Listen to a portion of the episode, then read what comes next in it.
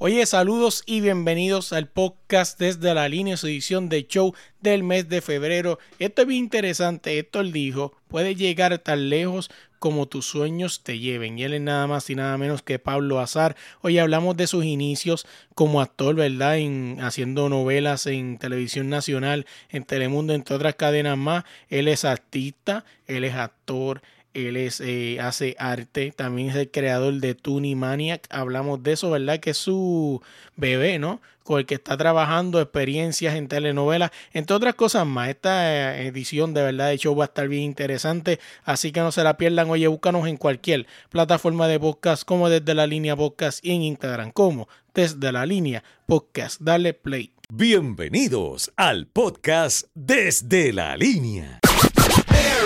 Dímelo, Corillo, que es la que hay. Saludos y bienvenidos al podcast desde la línea, edición uno para uno. Esta semana tenemos la primera, el primer actor que tengo de novelas y vamos a hablar un poco de eso y quizá un montón de curiosidades que tengo. Ahí él es Pablo Azar. ¿Cómo estás? Hola Luis, ¿cómo estás? Feliz de estar contigo. Oye, Pablo, siempre me encanta arrancar los podcasts con esta pregunta que abre el debate de todo. ¿Y quién es Pablo Azar? ¿Qué me puedes contar de ti? Mira, yo Pablo Azar es una persona como cualquier otra, con sueños, con ilusiones, con metas eh, y con una carrera de, no tanto de actor, sino de artista, porque a mí me gusta crear, a mí me gusta eh, expresarme a través del arte en general, tanto la actuación como la pintura, como cualquier otra forma de expresión artística, y a través de eso comunicarle a la gente una forma de vivir más positiva y una forma de, vivir mucho más productiva. Creo que los artistas tenemos una responsabilidad grande como, como creadores y ahora también como creadores de contenido en las redes sociales. Y tenemos una responsabilidad y un arma muy poderosa, que es el, arma de poder influenciar a la gente de una forma muy positiva y llegarle a los corazones eh, de una forma mucho más directa de lo que lo hace, por ejemplo, un político o alguien que lo hace a través de discursos, ¿no? El arte es muy poderoso en ese sentido. Y pues eso es lo que me considero yo, Pablo, ser un artista, un activista, sobre todo en el, en el tema de la protección animal, la protección del medio ambiente, eh, la protección de los derechos humanos, eh, y sobre todo una persona con sus defectos y sus virtudes y, sus inseguridades y todo lo que conlleva habitar este planeta Tierra el tiempo que nos toca habitarlo. Fíjate, una de las cosas que estaba mirando cuando estaba haciendo la asignación e investigando de ti es que, pues, como dices, no eres, eres actor, pero te consideras una persona que hace arte. Y es que básicamente todos los sitios que investigué, dice que tú también hacías arte, pero también simultáneamente también ibas haciendo pinturas.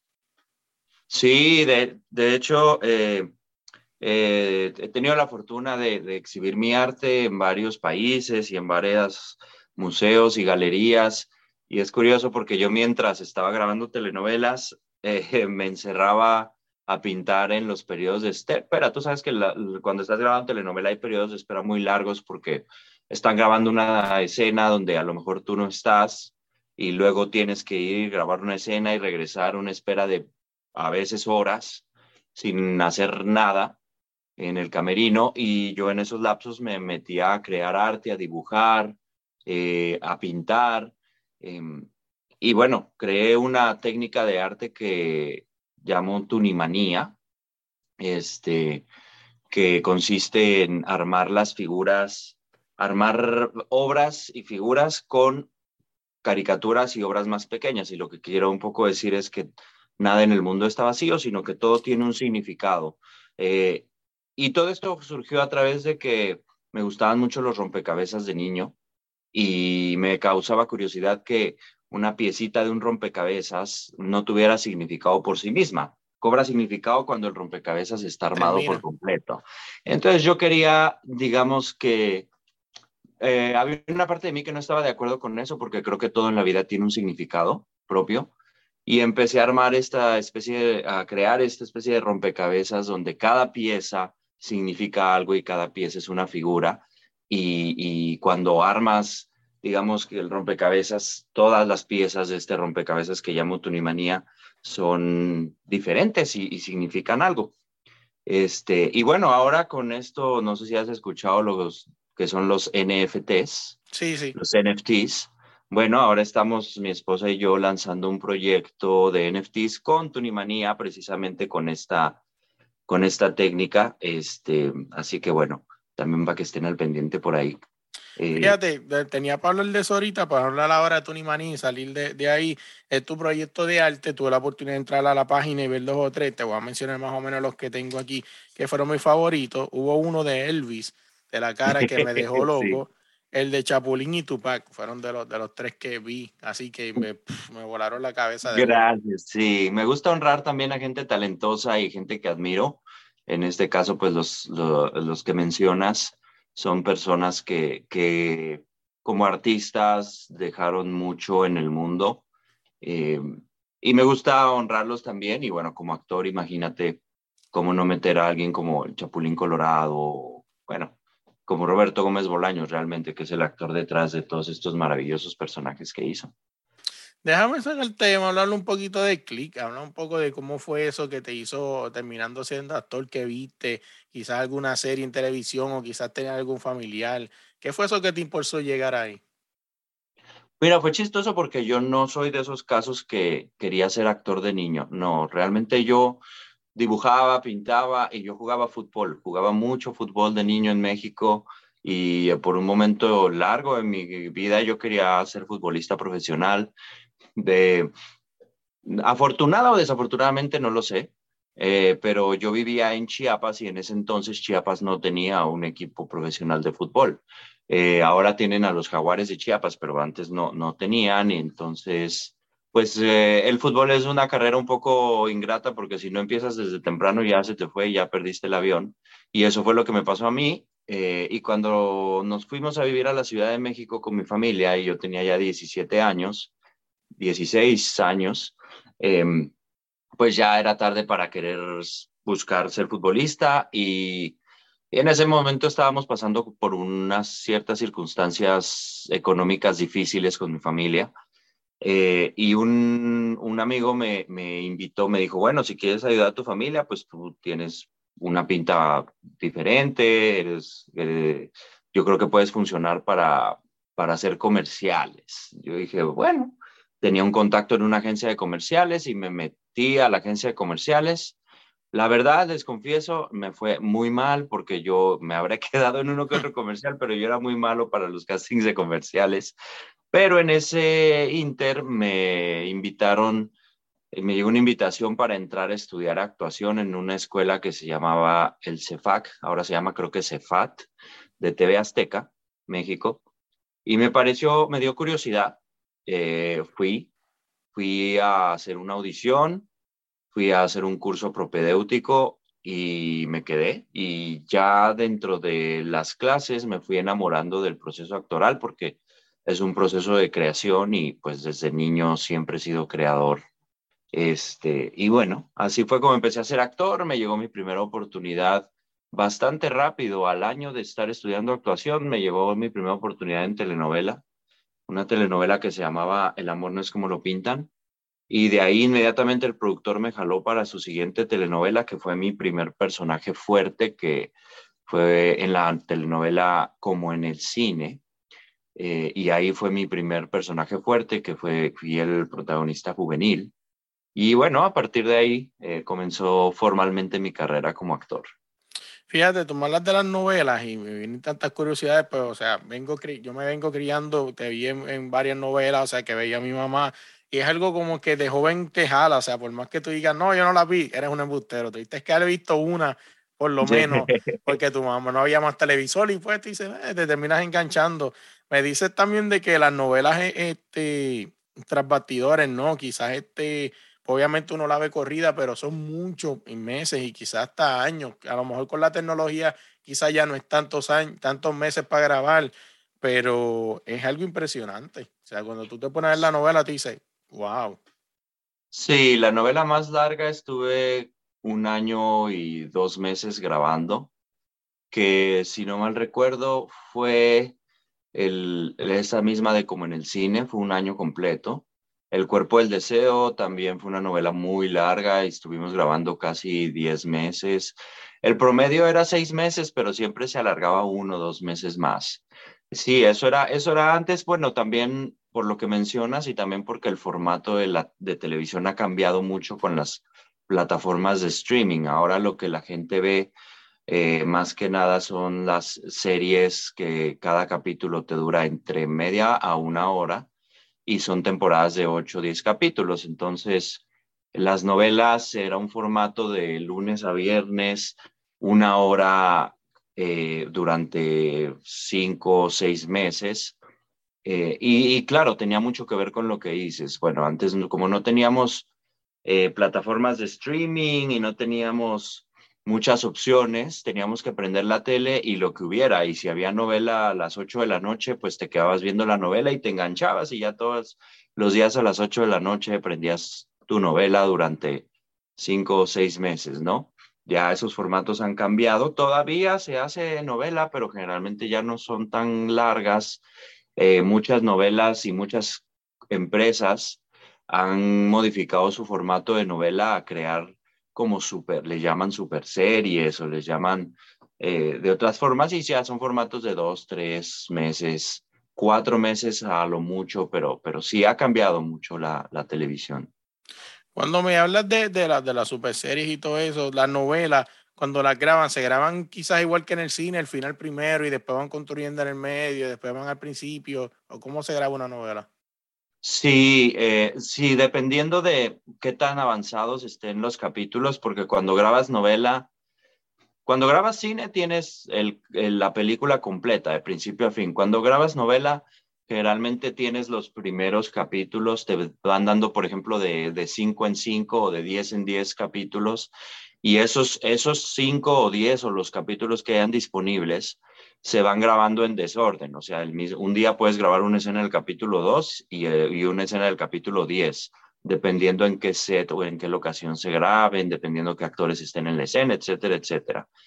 Eh, y van llegando capítulos nuevos, pero en, en novela nunca sabes eh, qué va a pasar al final de la novela cuando estás grabando al inicio. Vas, vas, vas como recorrido. De hecho, yo estuve en una novela que se llamaba Aurora con Telemundo, que nos llegaba un capítulo hoy, lo leíamos y había que grabar escenas de ese capítulo mañana y pasado mañana porque salía al aire en tres días.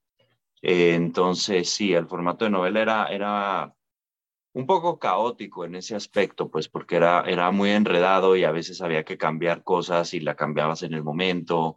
Este, sí, Oye, me parece interesante. Y estabas hablando también de cómo ha cambiado las novelas con el pasar del tiempo. O sea, tú tuviste la oportunidad, por, este, por lo que leí, que, que has tenido la oportunidad de estar en, en, los dos sitios, ¿no? Has tenido la oportunidad de estar ahora en lo que es la nueva tecnología, este, los nuevos formatos, pero también he estado en el, en el, antiguo. O sea, ¿extrañas algo quizás del antiguo que quisieras haber mudado para, el, para la nueva tecnología o tú crees que pues, han sido buenos los cambios para la tecnología en cuestión de hacer novelas?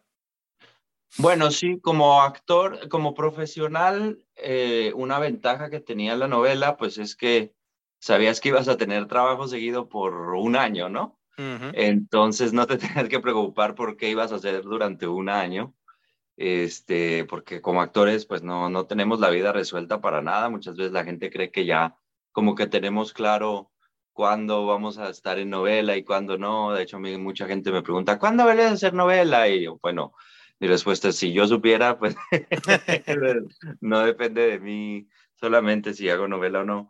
Eso es lo que se extraña un poco, esa, esa estabilidad de saber que vas a tener trabajo durante un año. Eh, pero bueno, la ventaja ahorita es que hay tantos proyectos y tanta cosa que puedes estar eh, rotando de un lado para otro y puedes estar creando más personajes, ¿no? Porque con el formato de novela, pues era un personaje que ibas a interpretar el mismo personaje durante un año también. Ahora puedes, digamos, cambiar y, y, explorar diferentes personajes de una forma más dinámica. Cuando me hablas de, de, la incertidumbre, ¿verdad? Estábamos hablando eso antes de empezar a grabar y lo quiero traer, aunque ya sé que es bastante viejo, pero es algo como que la gente quizás no, quizás es, una, quizás es algo que la gente piensa y ni es, no es correcto. Nos remontamos al 2016, cuando tú, pues, tú dices para un, para un, para una, para un artículo online que la gente cree que, que, que, el, que el actor este tiene millones de dólares en el banco y todo eso cuando no es ni cierto. No, es una, bueno, es, es una mis, eh, eh, en, bueno, en, inglés diríamos misconception, que sería, eh, la gente cree que porque sales en la tele tienes, lo que hablabas un momento, un poco la vida resuelta, ¿no? Y que ganas muchísimo dinero y que, porque es la imagen que también es, es culpa de los actores y de los artistas también, porque es la imagen que como figuras públicas nos gusta que nos vean como si estuviéramos arriba, como si... Entonces nos gusta que nos vean como, como que tenemos todo y tenemos dinero y tenemos esto y lo otro, cuando la realidad es que yo conozco muchos compañeros actores que se sacan su BMW o su Tesla eh, y andan en carro del año y no tienen ni para pagar la renta luego, pero, pero están con su carro del año. ¿Por qué? Porque quieren mantener esa imagen que es un poco la imagen mística del, del artista en general, no solo del actor.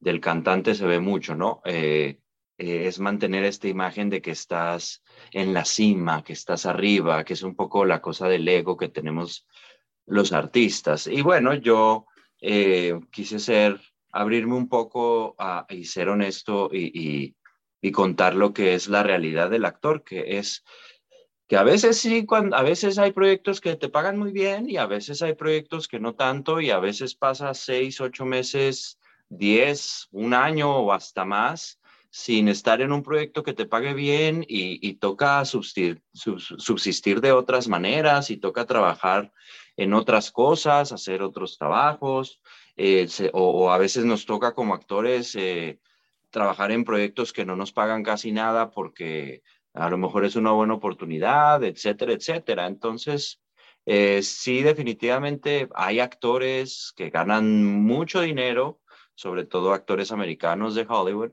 y hay actores latinos que son las superestrellas, que también les va muy bien y cuando están en proyecto pueden llegar a ganar mucho dinero. Pero si tú claro, lo que pasa es que esos que ganan muchísimo dinero son los que tú ves más en las revistas y en esto y lo otro. Pero ese porcentaje de actores es el 1% de la totalidad de actores que a lo mejor ni te enteras o que viste en una novela pero ya ni te acuerdas de ellos.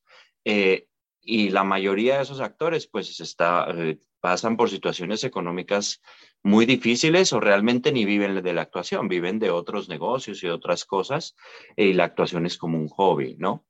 Este, y bueno, eh, contar esa historia me ayudó pues también a, impulsar un poco cambios en Estados Unidos para que hubiera un poco más de, eh, eh, igualdad de condiciones entre los actores latinos que trabajábamos en Estados Unidos y los actores americanos, porque sí había una, y todavía hay, pero había una disparidad muy, muy grande con salarios y con, con beneficios y ese tipo de cosas. ¿Tú crees que eso quizás es culpa de Hollywood? O sea, ese, ese estigma de, de la red carpet y todas esas cosas, andar con tu Gucci, con tu Cartier, con tu, con tu Tesla o Ferrari. ¿Tú crees que eso quizás sea algo de Hollywood y la gente ha querido tratar de, copiarlo para acá?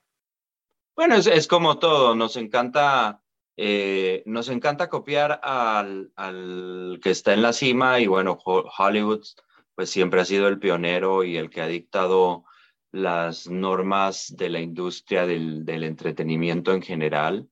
Eh, y pasa no solo en la industria del entretenimiento, pasa en, en muchas industrias que eh, nuestros países latinos, pues tendemos a veces a copiar un poco lo que están haciendo los americanos o los europeos. Eh, y en el caso de los de, Hollywood, sí, definitivamente ellos han montado muchas pautas, todo esto de, llegar a la alfombra roja con, y, que te pregunten de quién vienes vestido y quién te, quién te diseñó y que llegues en la limusina, pues claro, todo esto eh, empezó con Hollywood y, no, y nosotros lo hemos copiado, pero a veces lo hemos copiado incorrectamente porque, por lo que te digo, o sea, en Hollywood muchos de los actores que llegan en la limusina y con el, la Gucci y con esto y con lo otro, pues sí tienen los recursos para llegar en limusina con Gucci y con este y con lo otro. Desgraciadamente nosotros hemos querido copiar en el mercado latino eso sin tener los recursos para hacerlo, ¿no? Pues porque hay una realidad y es que en Latinoamérica no se manejan ni en la industria del entretenimiento ni en casi ninguna otra industria los presupuestos que se manejan en Estados Unidos, ¿no? Y fíjate, tú me dices eso y de casualidad me viene a la mente, hace poco tuve una conversación acá con los panas donde yo digo, oye, cuando la gente habla de lo cool y todo eso, bla, bla, bla, digo, ¿cuándo se va a empezar a hacer cool? Eh, decir la verdad, por ejemplo. Y la gente viene y dice, ¿cómo que decir la verdad? Mira, por ejemplo, tú pones, pones de ejemplo, vamos a ponerle un tipo como Bad Bunny, que es el tipo que ahora mismo está más pegado en el mundo. Eh, y pues te habla de que él fue bagger de supermercado y llegó a la cima. Perfecto, sí, pero entre medio de ser bagger y llegar a la cima pasó algo en el medio. O sea, porque hoy en día los, los cantantes o los artistas no hacen cool su sacrificio.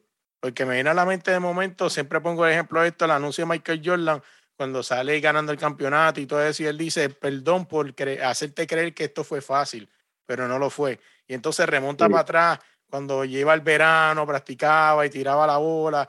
Y yo digo, ¿por qué no lo hacen así? Porque entonces lo que estás creando es una generación de niños que creen que porque, porque tiene un poco de talento ya tengo que ser millonario, ser el mejor cantante. No, no es así.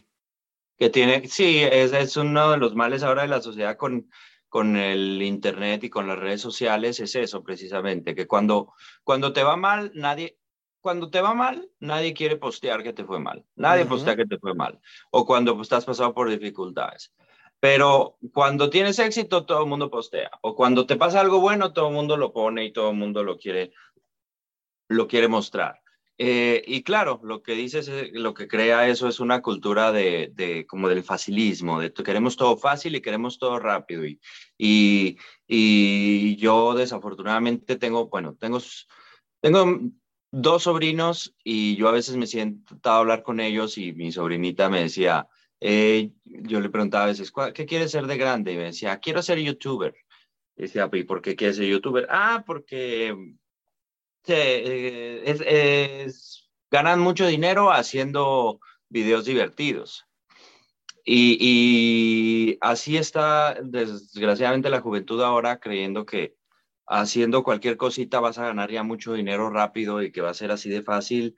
Y, y lo malo de eso es que como no es así, cuando se enfrentan a la realidad, ahí es cuando vienen eh, las depresiones, ahí es cuando vienen los problemas, ¿no? Y sí, habrá uno que otro que de repente eh, llegan a la cima rápido porque pasó algo, pero eso es como sacarse la lotería. O sea, las probabilidades son una en no sé cuántos millones.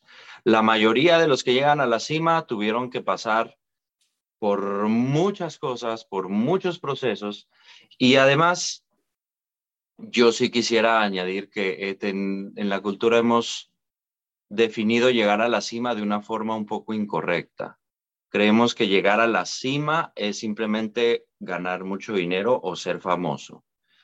Y si eso fuera la cima de la vida, oye, no habría tantos millonarios famosos que se han suicidado o, que han caído en depresiones y caen en drogas y en, en, y alcohol y, caen en, problemas tan horribles, porque se dan cuenta que tener esa fama y ese dinero eh, no te da la felicidad. Entonces yo me pregunto, ¿es realmente eso es ser exitoso? Mm, yo me lo cuestionaría, ¿no? No, así es. Y hablas de la fama, fíjate, no tenía eso en, aquí en la escritura, pero podemos hablarlo un poco. Obviamente, tú eres un actor que ha estado en muchas novelas, que quizás ha podido experimentar lo que es la fama, ¿no? Y creo que mucha gente quizás tiene un misconception, como tú dices, de la fama. Mucha gente quiere ser famoso, pero cuando lo ve, lo ves llorando. No puedo, ya no puedo ir al cine con los panas porque no me dejan. Bueno, tú no querías ser famoso. Además, cuando eres famoso, pues a mí, yo me, cada vez que hago novela, eh, me vuelvo famoso, pero de forma diferente, porque mi fama depende del personaje que estoy interpretando. Y la gente realmente no, o sea, no conocen a Pablo Azar. conocen a Simón, el del cuerpo del deseo, a César Lobos, el de Aurora, conocen a este, el otro personaje, pero a Pablo Azar realmente no, no, muy pocos lo conocen y ese es el problema de la fama. Bad Bunny eh, es famoso por sus canciones, pero ¿quién es Bad Bunny realmente? Pues nunca lo vamos a conocer, porque incluso cuando le, hagan le hacen un reportaje de en su casa, eh, quién es Bad Bunny, esto y lo otro, realmente no va a estar mostrando quién es él realmente. todo va a girar en su, en su, todo gira en torno a la imagen que, quieran proyectar. Eh, entonces, ahí es cuando yo me cuestionaba y decía, pero yo no soy famoso, el famoso son los personajes, lo que ve la gente en la tele o lo que ve la gente en las revistas, la imagen, pero, pero Pablo Azar, mi esencia, cuando llego a mi casa tengo exactamente las mismas dificultades y, problemas y, las cosas que cualquier persona tiene eh, en su vida diaria, ¿no? En su día a día. Entonces al final uno se da cuenta que esa fama no te da nada, realmente nada. Eh, te da un boost ahí al ego pequeñito cada vez que sales al supermercado y te reconocen, pero pero eso no, no sirve de nada, es, es, es, es, desechable. No, así es, y fíjate, tú me hablas de eso, y, y, fíjate, pensé que era solamente algo de Puerto Rico, donde los actores nadie los conoce, o sea, en el sentido de que no conocen a Pablo Azar o a Luis Rodríguez, por ejemplo, por ponerme un ejemplo yo, eh, conocen a un ejemplo a Simeone o al otro, o sea, y te pasa que te paran y no te dicen Pablo, te dicen fulano de tal, mira, este es fulano de tal, y tú dices, es algo como que me imagino tanto personajes que tú has hecho que de momento tú dices, ¿con quién hablan conmigo? O sea, porque son tantos que, ¿qué te vas a estar tú acordando de personajes que has hecho? Así es, así es. Este, sí, lo que pasa es que también, claro, a mucha gente le, le, gusta eso, ¿no? Que los reconozcan y eso, pero si te das cuenta, pues, a uno, ¿por qué le gustaría que le reconocieran? Pues, a mí me gustaría que me reconocieran más por, por mi trabajo como, como ¿qué estoy dejando en este mundo? O sea, ¿en qué estoy ayudando a que este mundo sea un poco mejor? No por un personaje de novela, porque realmente un personaje de novela es entretenimiento, pero, pero pues no, no, no va más allá, ¿no? No, no, no. Es muy difícil que un personaje de novela, a menos que te toque ciertos puntos de tu vida personal, no va a, ayudar en el mundo más allá, más que entretenerte. Eh, para mí lo realmente importante es, es, la labor como, como sociedad, la labor social que, que uno hace, en que, con que vas a contribuir a que, el, a que el mundo sea un poco mejor. Ahora, habla un poquito de este nuevo proyecto que tiene. Tengo dos tres preguntas más y te dejo ir. Habla un poco de TQM que está en Amazon Prime Video. Sí, véanla, véanla. En Amazon Prime Video, la película TQM, eh, una película bastante interesante que te va dejar en el asiento queriendo verla hasta el final. Eh, es una película de suspenso con un poco de drama.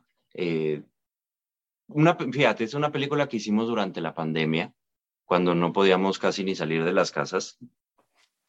Y queríamos hacer un proyecto donde pudiéramos grabar en circunstancias, las circunstancias que estábamos y lo que hicimos fue, se diseñó esta película donde estamos todos encerrados en una, en una casa y hay una serie de problemas psicológicos que le van pasando a cada uno de los hermanos, que son eh, Gabriel Tarantini, Saraí Mesa, eh, eh, Ana Carolina Grajales y un servidor, y nuestra, y nuestra madre es la primera actriz Ana Silvetti, dirigida y escrita por Oren Stambuli. Y la verdad que es una película que trata temas psicológicos muy, muy específicos y a veces un poco tabús. Por ejemplo, trata el tema de, de la obsesión por la muerte, que, uno de los personajes de Sari Mesa está obsesionada con la muerte. El, el, tema de la doble personalidad, ¿no? Del, de ser bipolar o de tener múltiples personalidades, que es el personaje de Gabriel Tarantini, en mi, en mi caso, bueno, la obsesión por, la religión, que es el personaje de, Ana Carolina Grajales, y en mi caso, mi personaje Marco eh, tiene una obsesión con el poder y el dinero, que es un poco de lo que estamos hablando, ¿no? Eh, él quiere, quiere tener dinero fácil y para obtenerlo y, tener el control, toma decisiones equivocadas que al final lo llevan a un resultado adverso. Eh, entonces, nada, véanla, disfrútenla. TQM sigue, ahí está en Amazon Prime y bueno, la ventaja es que la pueden ver eh, en su idioma original, que es español, pero también si la quieren ver doblada al inglés, también la pueden ver doblada al inglés o subtitulada. Este, y la pueden ver en, está disponible aquí en Estados Unidos, está disponible en todo Latinoamérica también. E incluso en Brasil está disponible, así que no se la pierdan. Habla, este, estamos hablando antes de hacerte esta pregunta de quizás las cosas que quieres dejar y por ahí va la próxima pregunta. Cuando Pablo Azar decida enganchar los guantes, ¿cómo quieres ser recordado? Eh, como una, quiero ser recordado como una persona que dejó algo positivo en el mundo. Que cuando, mira, que cuando vean mis creaciones artísticas, la gente sonría, la gente diga, ajá, y, y, y, tengan, eh, eh, tengan un día mejor simplemente por ver alguna de mis creaciones artísticas. alguien, por ejemplo, que quisiera dejar un legado como, como, como el que dejó gente, por ejemplo, como Walter Disney, ¿no? Que es gente que, que, que en el caso, por ejemplo, de Disney, que da felicidad y alegría a millones y millones y millones de personas. Entonces, yo como actor y a través de Tunimanía, eh, y de mi arte, quisiera dejar ese mismo legado, de que la gente vea mis obras y diga, qué bonito. Háblame de proyectos futuros. Sé que hablar de proyectos futuros hoy día, como tú me estás diciendo, la incertidumbre. No se sabe si mañana comienza una novela o el mes que viene una película, pero ¿qué hay por ahí de lo que me puedas contar? Bueno, ahora he estado haciendo muchas audiciones para proyectos tanto en inglés, en el mercado americano, como español. Eh, Así que vamos a ver qué proyecto caemos. Todavía estoy promocionando TQM, la película. Eh, sigo, tengo por ahí, hay un proyecto en inglés, pero no puedo hablar mucho de eso todavía, eh, pero tiene que ver con mi productora, Pipa Productions. Este, que bueno, hemos estado produciendo cortometrajes, pero ya, ya estamos eh, explorando producir nuestro primer largometraje. Eh, entonces hay un proyecto por ahí que cuando pueda hablar de ese proyecto ya les hablaré. Eh, pero viene algo ahí, sobre todo en el en cine. Eh, estoy tratando de, de, enfocarme también en, en, el cine y, y en, aquí en Estados Unidos. Bueno, eso por el lado de la actuación. Este, y por el lado del arte, pues promocionando nuestro proyecto de NFTs, donde precisamente hablando de salud mental y hablando de todo esto, una de las cosas que vamos a hacer con nuestros proyecto de NFTs es que la gente que, que adquiera o que tenga uno de nuestros NFTs de Tunimanía va a tener acceso a herramientas de salud donde a través del arte pueden mejorar su calidad de vida, pueden aprender cosas como cómo liberar estrés a través del arte, cómo aprender a concentrarte mejor, cómo cómo aprender a relajarte, todo esto a través de herramientas artísticas que cualquiera, no solo un artista, puede hacer.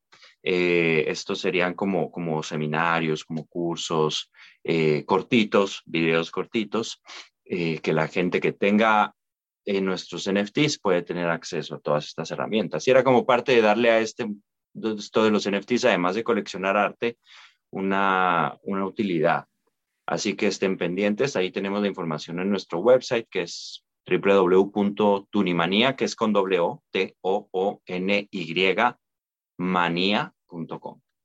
Como quiera va a estar en, los shows los, links para que puedan ir. Y ahora sí, para dejarte ir, ¿cómo te conseguimos en las redes sociales? Bueno, en Instagram y en TikTok, eh, como Azar Pablo, mi nombre, pero con mi apellido primero, Azar Pablo. Eh, en Facebook sí estoy diferente porque ya tenían tomado el Azar Pablo, entonces en Facebook estoy como Pablo Azar Fans. Eh, y bueno, están las redes sociales de Tunimanía, que la encuentran así con el nombre Tunimanía con doble O. Este, ahí me pueden encontrar. También van a poder disfrutar. Ana y yo estamos haciendo una serie de videos bastante graciosos de pareja, de situaciones de pareja, de qué es lo que pasa eh, entre las parejas y lo estamos haciendo con los reels, así que también chequenlos y espero que se diviertan mucho. Me parece interesante, antes de decir mis redes y, y culminar la entrevista, que me, me, da un poquito de risa porque pues, te sigo en TikTok y, y, veo que ustedes a veces cogen y recrean este, escenas de novela que quizás juntos. Y yo hemos recreado escenas de novela, hemos, eh, hemos eh, y bueno, nos divertimos, nos divertimos y, y, y, vamos ahí este, tratando de expresar un poco quiénes somos como, como pareja como personas. Ahora, si nosotros buscan cualquier plataforma de podcast, como el de la línea podcast y en Instagram, como el de la línea podcast, oye Pablo, gracias de verdad por la oportunidad.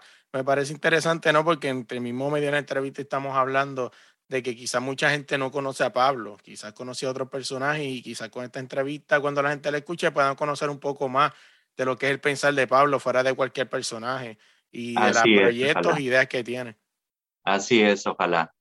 Eh, y pues muchas gracias Luis por darnos este espacio y gracias por, por ser tan abierto y, la verdad que un, un, placer. Dímelo Corillo, oye, gracias por llegar hasta el final del podcast. No olvides suscribirte, dejarnos tu review en Apple Podcast y en Spotify o en cualquier plataforma de podcast. Suscribirte buscándonos como desde la línea podcast. En Instagram también nos buscas como desde la línea podcast. Dale like, dale share, comparte este episodio con todo el mundo. No podemos dejar fuera a nuestros patrocinadores Deporte Rey y Camisetas. Si buscas cualquier camiseta de cualquier club del mundo, tírale a los duros, Deporte Rey y camisetas. Y tú ves ese post tan bello que se pone en las redes sociales, hecho por nada más y nada menos que AG Artist. Si necesitas un logo o cosas así bellas para tus redes sociales, tírale allá en las redes sociales como AG Artist. Nada, gente, gracias por el apoyo y se me cuidan.